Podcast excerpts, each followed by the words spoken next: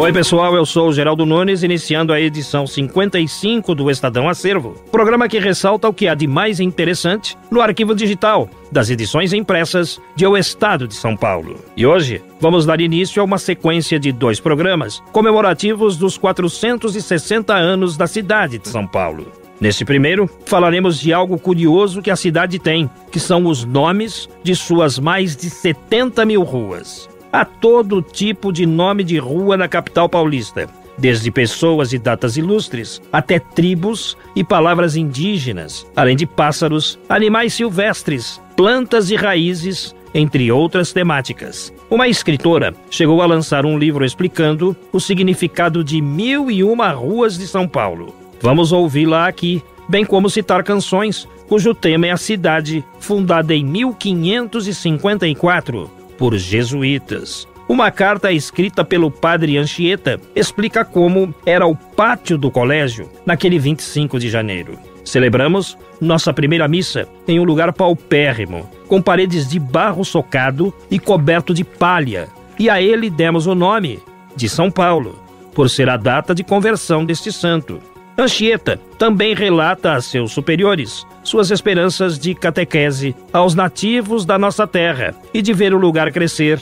Talvez ele não julgasse que a cidade cresceria tanto. Onde irá parar esse gigante? Ninguém sabe, mas o bom é poder desfrutar daquilo que a cidade tem de melhor: sua gente e suas histórias. Portanto, aumente o volume. O Estadão Acervo está começando. Estadão Acervo. Celebração.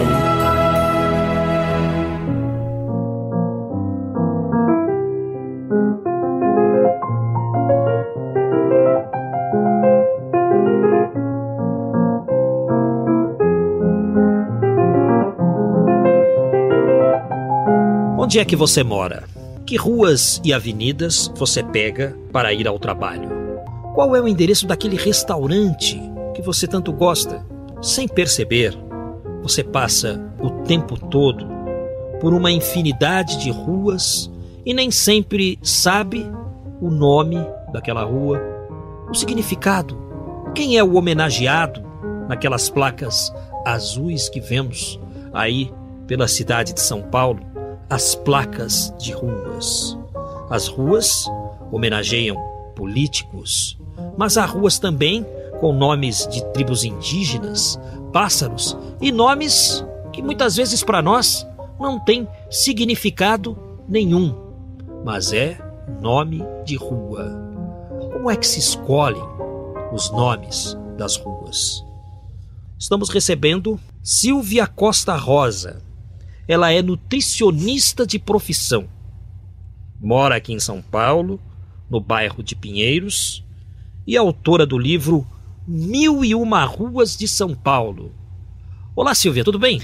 Tudo ótimo, agora tudo ótimo.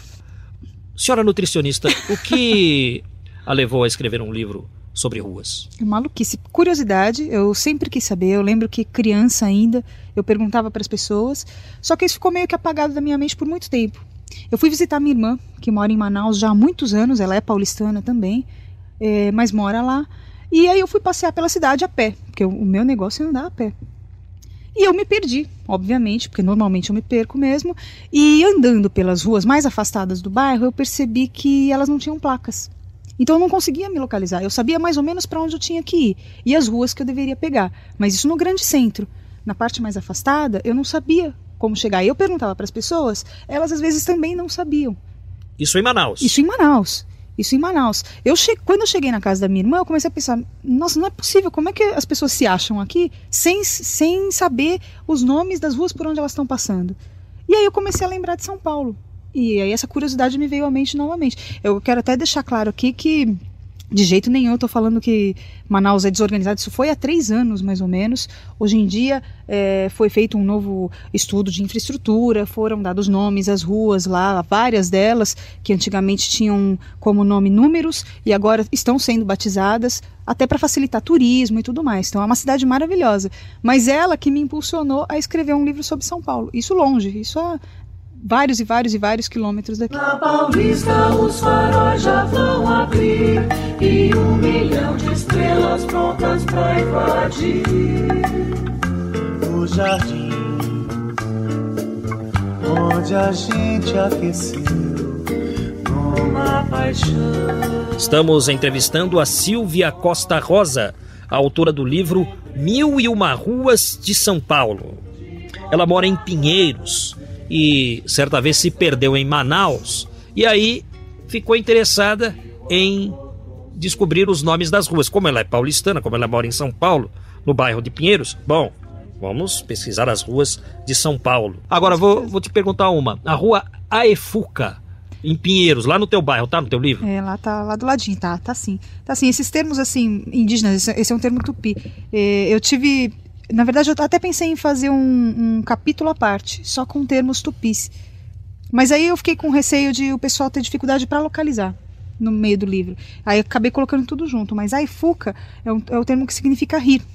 Rir? Rir, sorrir. Ah, que simpático. É. Puxa, mas Simpático, nome longo, né? Aí fu- é. Rir, porque rir é rapidinho, né? Pois é, mas E aí já dá risada. so- é. Aí, aí Fuca você já ri só de falar o nome. Aí Aifuca- Fuca. Ó, viu? Funciona. É. Você colocou a rua Catão no seu livro? O nome do rapaz, Marco Pórcio Catão. Nasceu em Túsculo no ano 234 a.C. Foi um filósofo e um estadista romano que se opôs à cultura grega. Quais as suas fontes? Você foi no arquivo do patrimônio histórico do município? E aí é que tá. Isso foi a- o primeiro lugar, porque eu queria um dado oficial. Até, inclusive, a data em que oficialmente o, nome foi dado àquela rua ou avenida, que seja. E essa data só tinha lá. Então eu fui no Instituto do Patrimônio Histórico para olhar as fichas, ficam em fichas os nomes, com o decreto, a lei, quem foi que deu o nome e, e o histórico. Isso teoricamente. Muitas fichas não foram encontradas, algumas que foram encontradas não tinham os dados, tinham só a, data em que ela foi denominada, e foi isso que dificultou demais o trabalho. Você pesquisou a Seno Sbrigg? Pesquisei, e essa aqui, inclusive, é, não foi nem pegando no, no guia. Algumas eu tinha um contato, ou então um carinho especial pelas ruas, então elas foram fazendo parte. A cultura, em especial, então ela, ela fez através dessa, dessa rua aqui. O Senis Brigg foi um médico, um médico que trabalhou na Santa Casa de Misericórdia aqui de São Paulo, e que se dedicou à medicina humanitária. Ele devia ser estrangeiro. Com esse nome, sim, mas eu não localizei a cidade em que ele nasceu. Ele trabalhou em São Paulo, eu não consegui localizar se ele nasceu em São Paulo ou se ele veio. Você mora na Praça Benedito Calixto, Exato. aí é fácil, né? O Benedito Calixto foi pintor, É, esse eu, foi, era o único que eu artista sabia. plástico, né? Mas Ag- pintor mesmo. Agora, a dúvida sobre onde nasceu o Benedito Calixto. É, o Benedito Calixto não, est não está no livro. Eu coloquei só São Paulo porque quando eu estava pesquisando eu não, não consegui achar a cidade em que ele nasceu. E depois, conversando com outras pessoas, é, eu fiquei sabendo que ele nasceu em Santos e talvez por isso a preferência dele em pintar temas marítimos. E aí depois eu fui pesquisar em outros lugares, em outras enciclopédias e realmente consegui confirmar que o nascimento dele foi em Santos, Benedito Calixto, Benedito Calixto, que é a praça onde você mora. que é a praça onde eu moro. Aí eu lembrei do Vitor Brecheret. O Brecheret está no seu livro? o Brecheret. Brecheret tá? Tá. Tá, e tá em Vitor Brecheret. Tá em Vitor. Porque o, o Vitor Brecheret também há dúvidas sobre a nacionalidade dele. Uhum. Né? Ele se dizia paulista e paulistano. Só que quando ele morreu, a filha dele disse não. Ele, ele era italiano, mas ele gostava de dizer para todo mundo que era brasileiro. Ele de gostava do. Brasil e de São Paulo.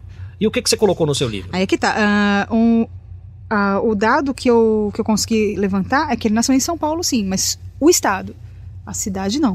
O dado que eu consegui em São Paulo em 22 de fevereiro de 1894. Pois é, tá vendo como há dúvidas Uhum. sobre. Mas isso é comum, viu? É, mas é, é, principalmente pessoas do século, não é nem passado, mas do, do século retrasado, é complicado você conseguir as datas. Datas e local de nascimento. É difícil. Até, às vezes você localiza, e eu peguei alguns erros, assim, de erro de digitação na hora de escrever nas, nas fichas. Então aí eu tinha que tentar sempre achar uma outra fonte para poder comparar os dados e ter certeza deles. O Vitor Brecheret ele esculpiu aquele monumento às bandeiras Uhum. no Ibirapuera e também a estátua do Duque de Caxias, que está lá no centro, na Praça Princesa Isabel, esquina com a Duque de Caxias. Então ele Pois é, a importância dele, né? Ele é um. Imagina, o Monumento às Bandeiras é. Todo mundo se lembra do monumento quando vem a São Paulo. saindo um pouco dessas regiões assim mais conhecidas, você pesquisou ruas em bairros mais afastados? Você pesquisou? São Paulo inteira. Você que- abriu o guia e aí o que você achava de interessante você ia anotando. alguma rua que me chamasse a atenção por qualquer motivo. Às vezes era um nome mesmo, ou não sei, alguma letra estranha, não, não sei. Dependendo. Eu, eu li o guia, foi uma coisa muito maluca de se fazer isso. Mas eu li umas três vezes para conseguir chegar nessas ruas. Porque eu pesquisei muitas que não consegui histórias. Fui retirando e aí não, não, não conseguia chegar no número 1001. Então eu fui Por- lendo novamente. Por exemplo, em Guaianazes, há uma rua que se chama Almocafre. Você colocou no seu livro. E, e tem, e tem ruas também que o pessoal confunde, né?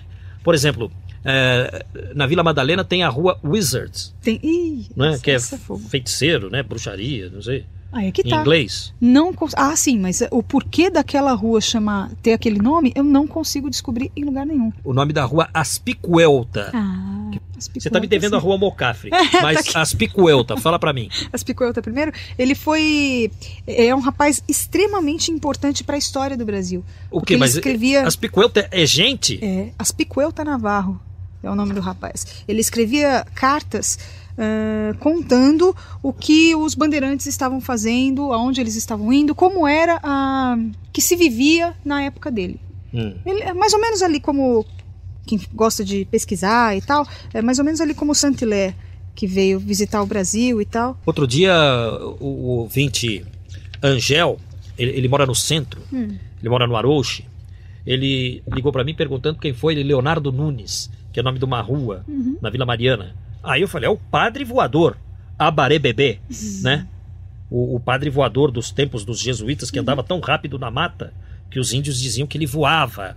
Que ele Então, levitava, né? É. O Leonardo Nunes tá? Tá. Eba! Mas Tá e o. Aspicuelta? Fala aí Aspi- mais pra é mim um dele. padre espanhol. Chegou ao Brasil em 29 de março de 1549, juntamente com Tomé de Souza, tentando converter os índios. E nessa ele começava a escrever os testemunhos em cartas que hoje em dia, já há vários anos, foram compiladas e existem vários volumes de cartas que ele escreveu. Isso na época, 1500 e mil, meados de 1500. Aspicuelta. Aspicuelta Navarro. Esclarecido, portanto. Rua Almocafre. É uma ferramenta, ferramenta de mineiro, descrita em viagem pelas províncias do Rio de Janeiro e Minas Gerais, pelo Saint-Hilaire, que foi a pessoa que eu, que eu citei agora há pouco. Era um botânico francês maluco que veio viajar pelo Brasil. Oh, grande. Felizmente maluco. E passou por Pinheiros, hein? Passou por Pinheiros, passou pela Vila Madalena. Ele ficou ali onde hoje é a Vila Madalena.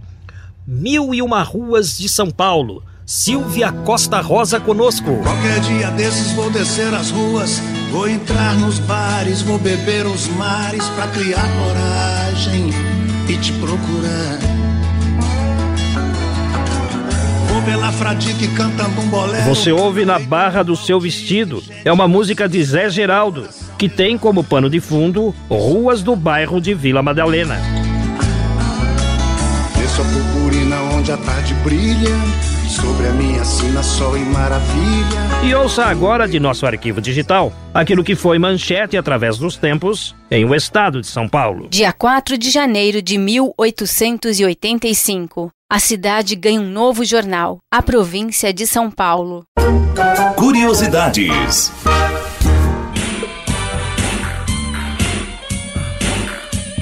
O inimigo é você, é você, é você. A falta de segurança em São Paulo tem deixado algumas pessoas temerosas em sair às ruas. Onde estará o inimigo? Onde estará o assaltante? E as pessoas ficam com medo de sair de casa, principalmente à noite. Mas conhecer as nossas ruas, conhecer a cidade é muito importante. São Paulo é uma cidade para ser amada, apesar de tantos dissabores como a falta de segurança. O inimigo sou eu, o inimigo é você. Os Titãs. Vamos ouvir um pouco mais.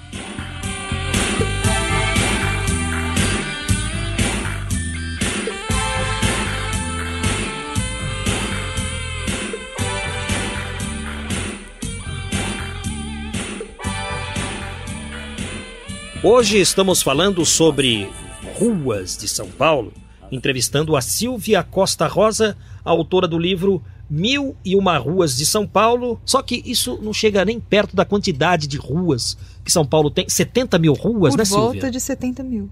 Algo em torno disso. É muita coisa, muita E o que se muda de nome de rua, eu tenho raiva disso. Isso é complicado, porque você se acostuma, a população se acostuma a chamar daquela forma, a se achar numa rua com determinado nome e de repente é mudado. Então é complicado mesmo. No bairro onde eu morei, o Moinho Velho, as ruas não mudaram de nome. Ainda bem, existem ruas lá com o nome do tempo que eu era criancinha. Uhum. Só que surgiu uma avenida no bairro, que é a Presidente Tancredo Neves. Mas aí todo mundo sabe quem foi o Tancredo, É, né? Foi exatamente. presidente da República. Agora, você fala de autoridades do passado. São Paulo teve uma grande autoridade, Hum. que nem todos se lembram, que foi Tibiriçá. Nossa. Cacique. Se não fosse o Tibiriçá, São Paulo não tinha sido fundada. Você colocou o Tibiriçá no livro? O Tibiriçá é nosso amigão, né? Ele tem que estar. Tem que estar, né? Tem que estar. Ele era cacique ou morubixaba, né? Pois é. morubixaba é complicado. Ah, né? não, mas cacique é, melhor. É, cacique é mais, mais fácil de entender, É. mas Morubixaba tem. Soa, Morubixaba. soa pesado, soa, né? E o que você fala do morubixaba Tibiriçá? Bom, cacique então da tribo Guaianá. Guaianá? Guaianá. Muito bem. Você sabe por quê? Desculpe eu interromper, mas é, Guaianá, tribo, Uhum. é a classificação dos índios. Então, o plural de Guaianá é Guaianás. Eu não entendo por que Guaianazes. né? Tem um bairro com esse nome, Guaianazes, a gente gosta muito de Guaianazes, Uhum. é, mas eh, não dá para entender então. Mas o que mais você fala do. Tibiriçá? Ele foi um Guaianá, tá certo. Guaianá que foi catequizado pelo padre Anchieta, um dos primeiros moradores de São Paulo. Ele adotou o nome de Martim Afonso, foi batizado com o nome de, de Martim Afonso e foi um dos grandes defensores de São Paulo, ajudando a defender a vila contra um ataque de índios da sua própria tribo. Depois de catequizado, ele chegou a lutar contra os próprios índios em defesa de São Paulo. A rua Tibiriçá, onde é que fica? Santo Amaro. Santo Amaro? Santo Amaro. Você falou do Celso Garcia no seu livro? Celso Garcia tem aqui. Infelizmente, eu não consegui localizar data e local de nascimento e morte dele. O que, que ele foi? Ele foi um advogado. Se dedicou à advocacia, também ao jornalismo e através das, das matérias dele, ele falava da classe operária. Muito provavelmente por isso ele foi eh, homenageado no Brás, porque é um bairro estritamente, estritamente não. No começo era um bairro de operários, de imigrantes e de operários das fábricas de lá. Tá, e a Avenida Caxingui? Ó, mudei de, de, De água água para pra vinho. Avenida Caxingui. Caxingui. Caxingui é uma coisa interessante porque eu achei duas interpretações. É um, um termo indígena. Ahn, a primeira das, das inter- interpretações é Caatingui, que seria uma espécie de planta venenosa. E a outra é Coaxinguiba, que é uma planta da família das moráceas. Muito possivelmente, normalmente, as, a maior parte das explicações que eu consegui achar eh, dão como caatingui mesmo, uma espécie de planta venenosa que existia na região. E por isso foi Eu denominado. acho importante, né, um nome desse, porque o nome conta um pouco da história da região. E aí Sem os políticos ficam mudando os nomes das ruas, E a gente perde a história. você perde a história da história, e perde a referência. Pois né? é, exatamente. É, agora, em Pinheiros tem a Teodoro Sampaio. Tem. E todo mundo fala da Teodoro Sampaio. Teodoro Sampaio foi uma figura proeminente, importante. Você pesquisou Teodoro Sampaio no seu livro? Teodoro Fernandes Sampaio nasceu em Santo Amaro, na Bahia, a 7 de janeiro de 1855. Foi um engenheiro responsável pela Estrada de Ferro da Bahia. Foi presidente do Instituto Geográfico e Histórico da Bahia, mas foi fundador e membro honorário do Instituto de São Paulo. Por isso ele foi homenageado aqui na cidade. Muito bem. E a rua desde 1916. Em 1916. Por que que 1916 aparece tanto nas pesquisas de ruas? Te- teve uma época que eu pesquisei ruas aqui. Então toda vez que eu ia no arquivo do patrimônio histórico aparecia. Essa rua existe desde 1916, principalmente as ruas de Pinheiros. Cardeal Arco Verde, que foi o primeiro cardeal brasileiro. é, Teodoro Sampaio. Por que 1916? De uma forma geral, né? Não é nem só em Pin- Pinheiros, talvez Tem, até tem uma mais. data exata, né? Foi a primeira, não, mas foi a maior das denominações oficiais das ruas. Foi essa data. Então, nessa data, várias foram denominadas ao mesmo tempo. Quase que a totalidade na época. Então, por isso ela aparece demais. Se eu não me engano, é. 10, não, 16 de agosto de 1916. E- O ano é esse mesmo. É, e quem decretou a é, que, que as ruas fossem catalogadas foi o prefeito Barão de Duprá. Na época. 916. prefeito. Exatamente. Não, não é fácil, não. Não é. Agora, é, na Vila Mariana, se não me engano, eu não sei se ali ou, ou se já é Vila Clementino, é, tem a rua Loefgrin. Loefgrin é um nome muito utilizado, principalmente para nós que trabalhamos no helicóptero, né? É, É. Rua Loefgrin, sempre aparece. É E- então, é Vila Mariana, você colocou no seu Vila livro. Mariana. É. No, pelo guia, eu fui sempre levando em consideração o que estava escrito pelo guia, só para ter uma uniformidade, para não, não ter muito problema quanto a isso. Então lá estava constando como Vila Mariana, ainda que algumas pessoas, realmente, como você disse, falem que seja Vila Clementino já. Mas está como Vila Mariana. Loefgren, é, Alberto Loefgren foi um sueco botânico que veio para o Brasil com 20 anos de idade e trabalhou na Comissão de Obras contra as Secas dos estados do Nordeste do Brasil, trabalhando inclusive no Jardim Botânico do Rio de Janeiro. E eu tô vendo aqui no teu livro, é, é, Lira Paulista, é, uma, é um poema do Mário de Andrade, de né? Andrade. É, é nome de rua. Nome de rua. Em, em que bairro? Nome de rua, no Campo Limpo. Olha que interessante. No Campo Limpo. Porque Existem várias, várias ruas com nomes de poemas e nomes de músicas também. Isso é muito, muito bacana. é, as borboletas psicodélicas, né? Lá delícia do Parque. Jabaquara. Logo, rua. logo a gente descobre. É, essa aí vai entrar no seu próximo Com livro, né? certeza. Agora, eu falava a respeito da Vila Romana. É muito interessante. Quando eu comecei a sobrevoar São Paulo Uhum. no helicóptero, encontrei uma certa dificuldade na região da lá porque eu não conhecia muito bem. Uhum. Aí eu fiquei estudando o guia de São Paulo, aí eu vi que a rua que ia, é, que saía do bairro, era a Rua Clélia. Uhum. E a rua que entrava no bairro era a Rua Coriolano. Uhum. Né? E eu achei engraçado esse nome, né? Coriolano. Mas é, é, Vila Romana, então esse nome está ligado à Roma Antiga. Com certeza. Coriolano. Guinaeus Márcios Coriolanos. Aí foi aportuguesado para Coriolano, porque senão seria complicado do pessoal se localizar. Foi um general romano do século V antes de Cristo. Ele recebeu esse cognome Coriolano porque ele tomou a cidade de Coríolos. E por, por tomar a posse da cidade, ele foi, foi recebeu esse título de Coriolano. Tá, e aí eu vejo logo acima no seu livro, Corifeu de Azevedo Marques. O que, que você colocou para o Corifeu? Jornalista. Jornalista nascido em 20 de maio de 1907. Criador do jornal falado Tupi. Isso mesmo. E ainda participou de diversos cargos políticos. É, você pesquisou o nome de Santos, assim, ou, ou não? A São João. Primeiro que a Avenida São João é, faz parte da, da nossa história.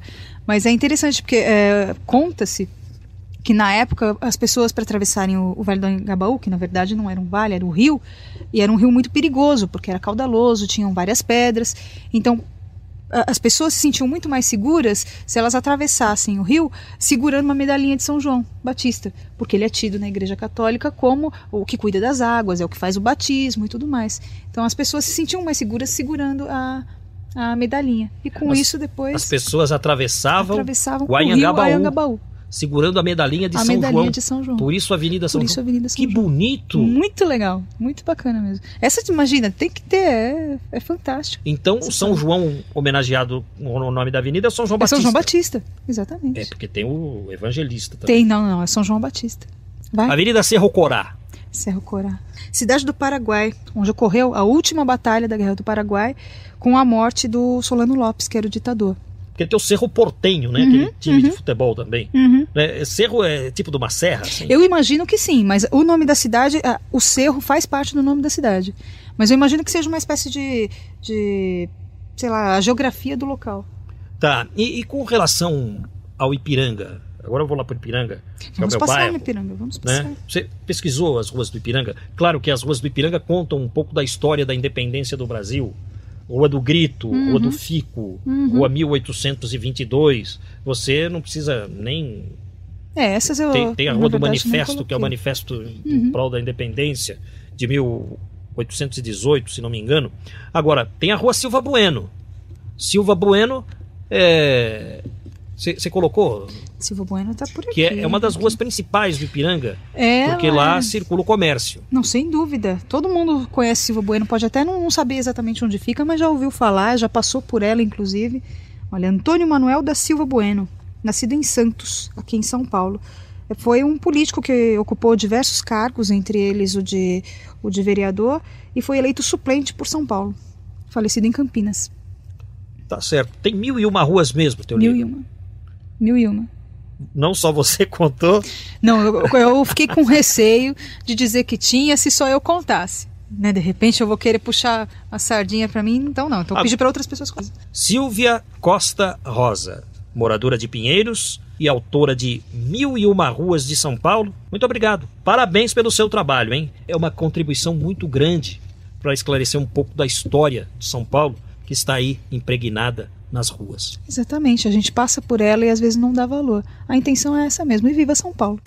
Estadão Acervo. E ouça agora de nosso arquivo digital aquilo que foi manchete através dos tempos em o estado de São Paulo. 7 de abril de 1950. Trabalhadores do açúcar prestam homenagem ao senhor Prestes Maia. Vamos ao Giro 15.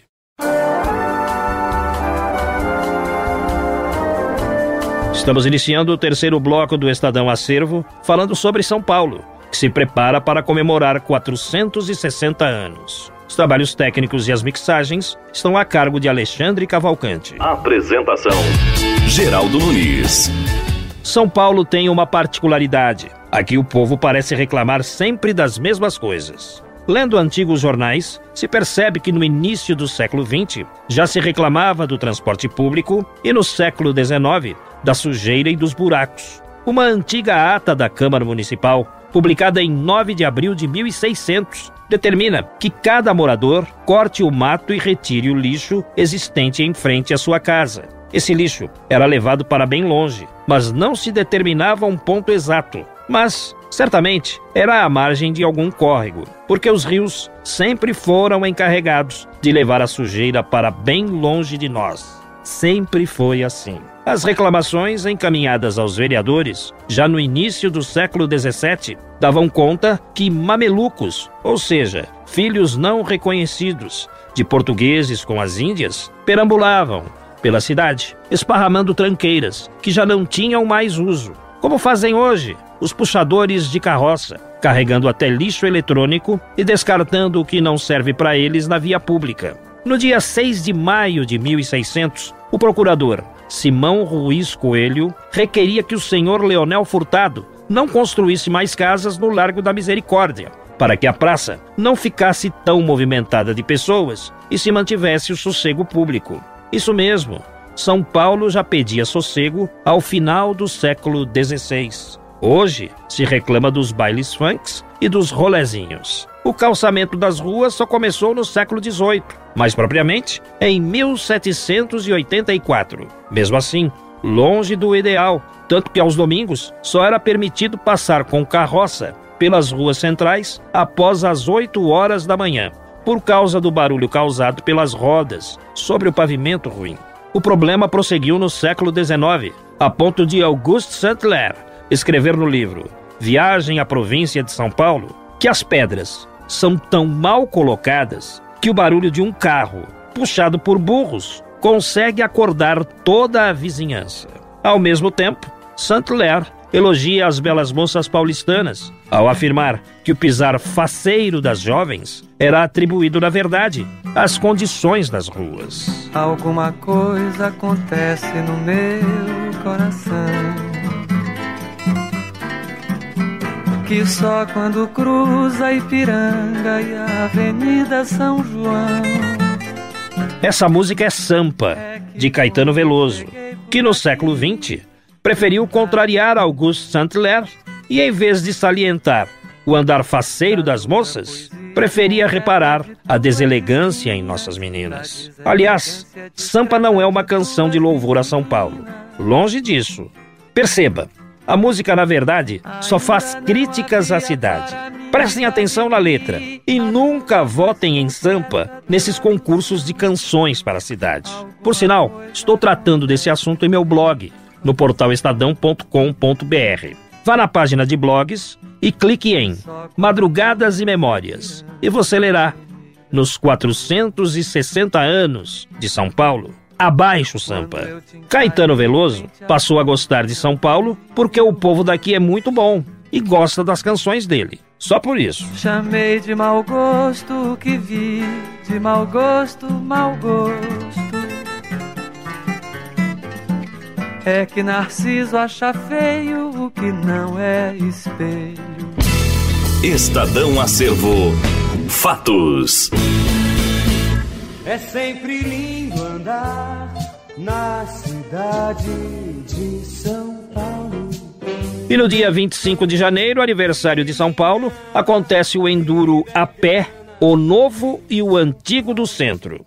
O desafio é descobrir o que é novo e o que ficou de mais antigo no centro de São Paulo, onde ainda há construções dos séculos 18 e 19. As equipes devem ser compostas de 3 a 6 pessoas maiores de 14 anos. A duração prevista é de 2 a 3 horas. Conforme a regra oficial da modalidade, será declarado vencedor do enduro quem cumprir o roteiro dentro do tempo estabelecido, perdendo o menor número de pontos possível durante a realização de tarefas determinadas no evento. Para participar, é necessário solicitar antecipadamente a ficha de inscrição na central de atendimento do Sesc Carmo. A inscrição é gratuita e as vagas são limitadas. Uma das responsáveis pelo Enduro, Cristina Bombonato, informa sobre detalhes desse Enduro, o novo e o antigo do centro. O Enduro ele vai passar por pontos históricos, pontos importantes da cidade de São Paulo, mais especificamente do centro, que é aqui próximo Sesc da Rua do Carmo,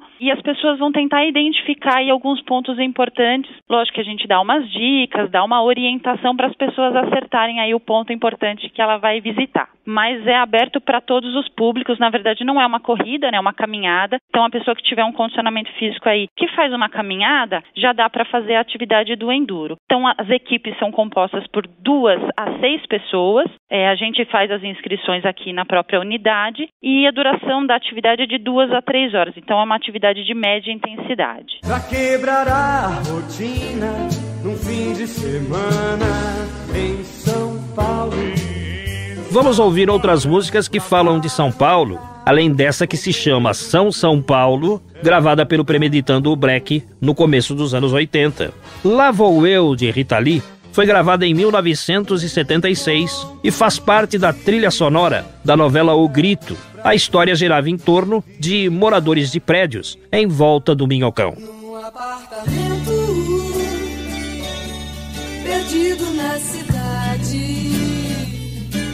Alguém está tentando acreditar que as coisas vão melhorar ultimamente.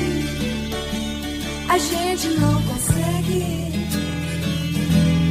ficar indiferente debaixo desse céu.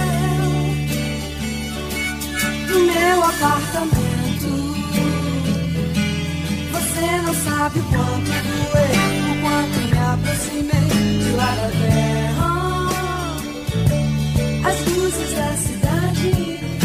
E assim, vivendo em um mesmo bairro ou mesma rua, alguns paulistanos seguem por anos e anos. O grupo Ira registrou isso. Mais um ano que se passa, mais um ano sem você.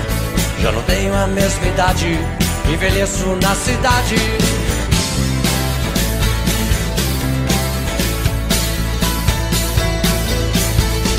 Nossa vida é jogo rápido, para mim ou para você. Mais um ano que se passa, eu não sei o que fazer. Juventude se abraça, faz tudo pra esquecer. Um feliz aniversário, ei, para mim ou pra você. Ei, ei, ei, Feliz aniversário, envelheço na cidade. Feliz aniversário, envelheço na cidade. Feliz aniversário, envelheço na cidade.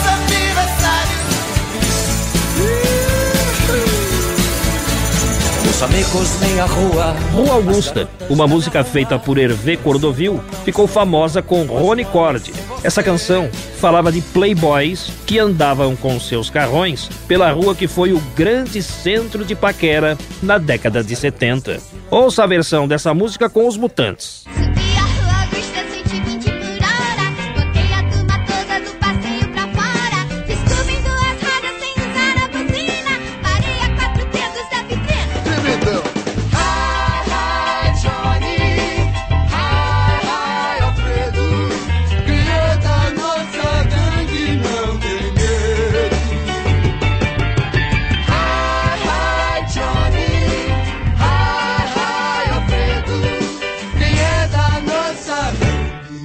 something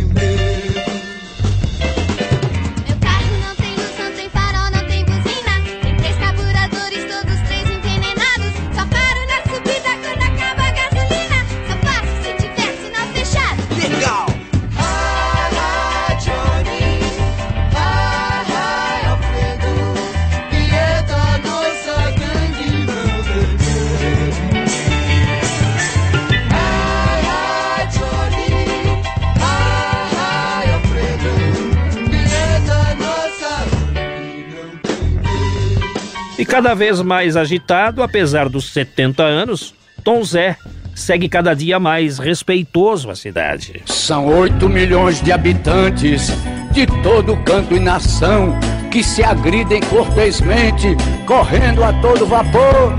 Porém, com todo defeito, te carrego no meu peito. São, oh, oh, São Paulo!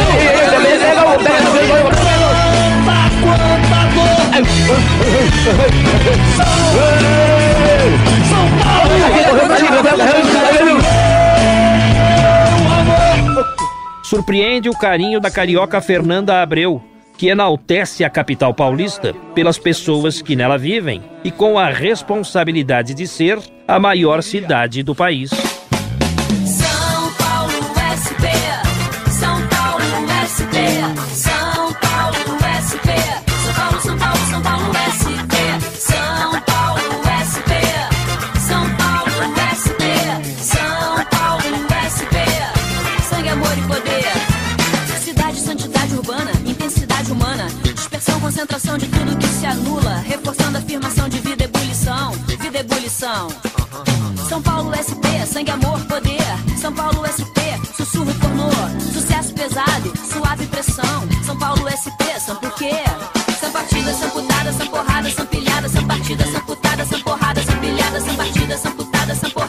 Ouça agora de nosso arquivo digital aquilo que foi manchete através dos tempos em o estado de São Paulo. 20 de novembro de 1943. Plano Geral da Cidade Universitária, obra monumental. Vamos ao Giro 15. Estamos trazendo no último bloco das edições do Estadão Acervo a série O Rádio no Brasil, produzida pela BBC. Hoje, no capítulo 13, falaremos sobre o repórter Esso e os primórdios do jornalismo no rádio em nosso país. A narração é de Jader de Oliveira, o texto de Valvênio Martins. Confira!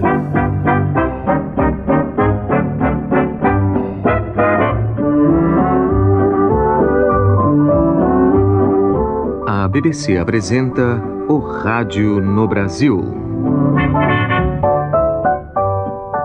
Dos marcos da história do radiojornalismo brasileiro é, sem dúvida alguma, o repórter Esso e o seu mais famoso apresentador, Heron Domingues. Atenção, senhores ouvintes, atenção!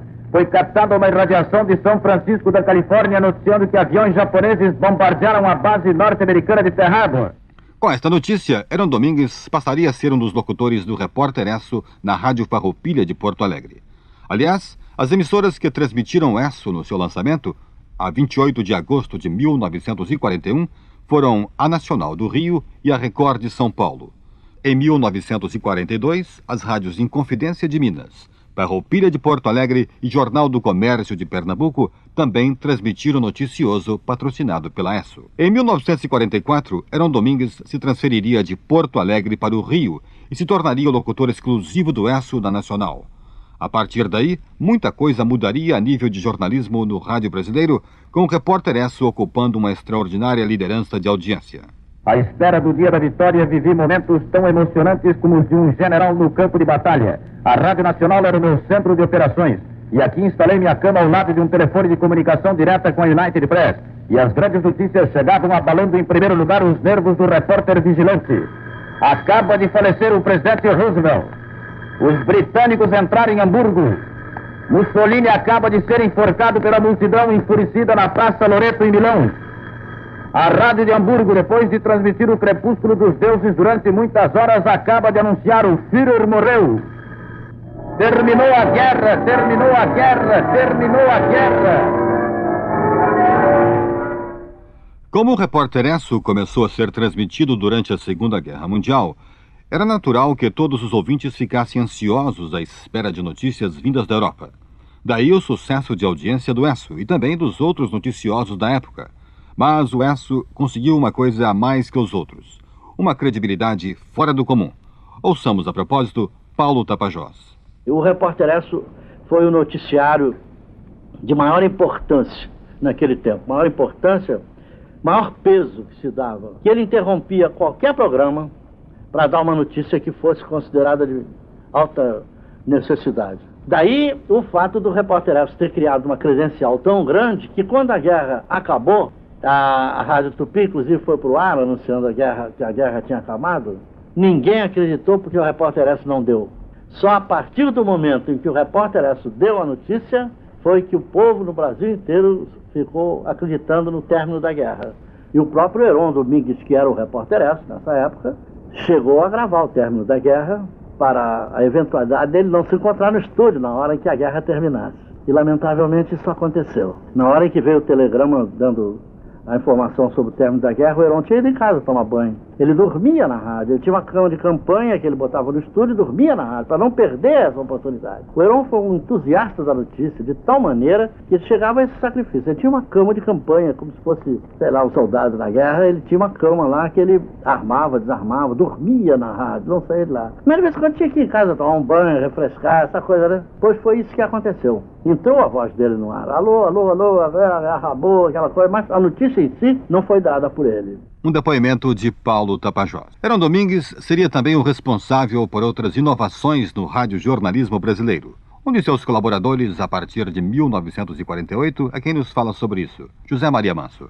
E havia as instruções que vinham da United Press, as regras para a elaboração do repórter. É texto em ordem direta, não podia ter oração intercalada, uma série de, de, de, instruções muito bem feitas pela UPI dos Estados Unidos, traduzidas e que eram adaptadas aqui, que realmente facilitava a leitura. E foi o Heron que foi introduzindo isso graças aos ensinamentos que vieram da United Press para o repórter. Foi ele, por exemplo, que mediu o tempo de leitura e começou a numerar as linhas. Quer dizer, uma leitura normal de locutor de notícias demora 15 linhas por minuto. Isso foi descoberta do Heron, ou pelo menos introduzido pelo Heron no, no, no radiojornalismo. E eu seguia isso, então era fácil você determinar quanto tempo ia durar um jornal, bastava numerar as linhas do lado, você sabia quantos minutos tinha, somando os valores e poderia agrupar para 5 minutos, para 7, para 8, quantos minutos você quisesse, graças a essa medição que o Heron fazia. José Maria Manso. Depois de 27 anos consecutivos, o repórter Esso sairia do ar para sempre. E foi uma missão dolorosa para o locutor Roberto Figueiredo, que apresentava o noticioso então na Rádio Globo do Rio de Janeiro, a leitura da última edição do Repórter Esso. E atenção! Durante 27 anos, o repórter Esso, a testemunha ocular da história, esteve presente aos mais importantes acontecimentos ocorridos no Brasil e no mundo. Entrando no ar pela primeira vez em agosto de 1941, durante os seus primeiros quatro anos de vida, o repórter Esso foi sempre o primeiro a dar as últimas da Segunda Grande Guerra Mundial. Assim, nesta sua última edição radiofônica, pode o seu reporteresso recordar as mais sensacionais informações transmitidas para todo o Brasil e em toda a sua vida. Autêntico recorde de manutenção no ar de um programa noticioso. 1941. Os japoneses atacam a base norte-americana de Perrabo. 1948. O Partido Comunista do Brasil é colocado fora da lei. O Brasil rompe relações com a União Soviética. 1950. Os comunistas atravessam o paralelo 38. Começa a Guerra da Coreia. 1954. Suicídio de Getúlio Vargas. 1956. A União Soviética esmaga pela força a rebelião anticomunista na Hungria. 1959. Fidel Castro vence a Revolução Cubana. 1964, Revolução Brasileira nas ruas, deposto do senhor João Goulart. 1968, Estados Unidos em foco, assassinados Luther King e Robert Kennedy. Os americanos fazem a primeira viagem em torno da Lua. O repórter é um serviço público da S Brasileira de Petróleo e dos revendedores Resto encerra aqui o seu período de apresentações através do rádio. Boa noite, ouvintes, e feliz ano novo com os votos da ESO.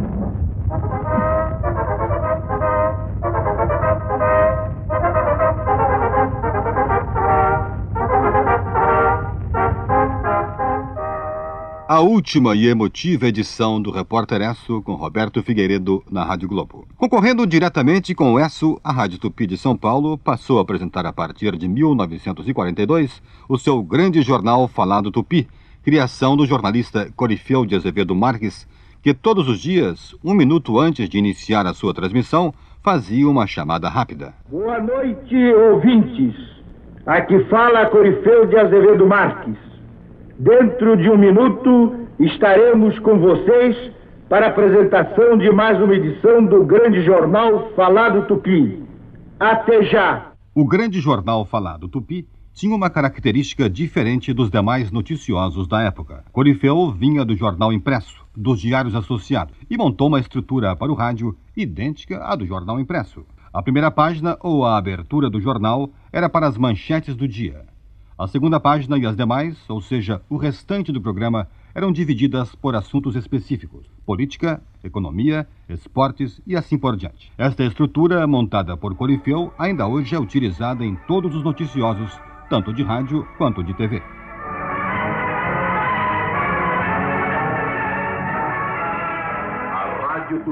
São Paulo apresenta o grande jornal falado Tupi. Direção de Corifeu de Azevedo Marques. Apresentação dos locutores Alfredo Nagibe, Aurifebo Simões, Mota Neto e Ribeiro Filho. No controle de som, Arlindo Cociufo e Adelmo Mazetti. Sexta-feira, 3 de abril de 1942. Ano 1, número 1.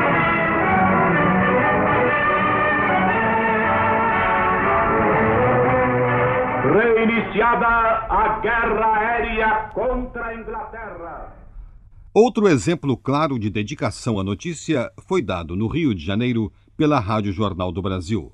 Paralelamente, a Rádio Jornal do Brasil foi montando um arquivo de suas transmissões jornalísticas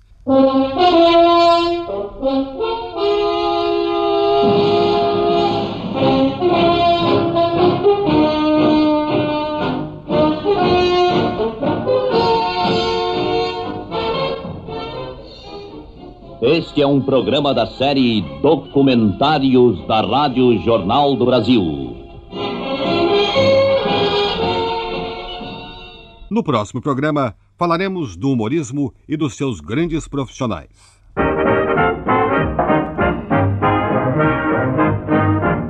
O Rádio no Brasil. Uma série do Serviço Brasileiro da BBC.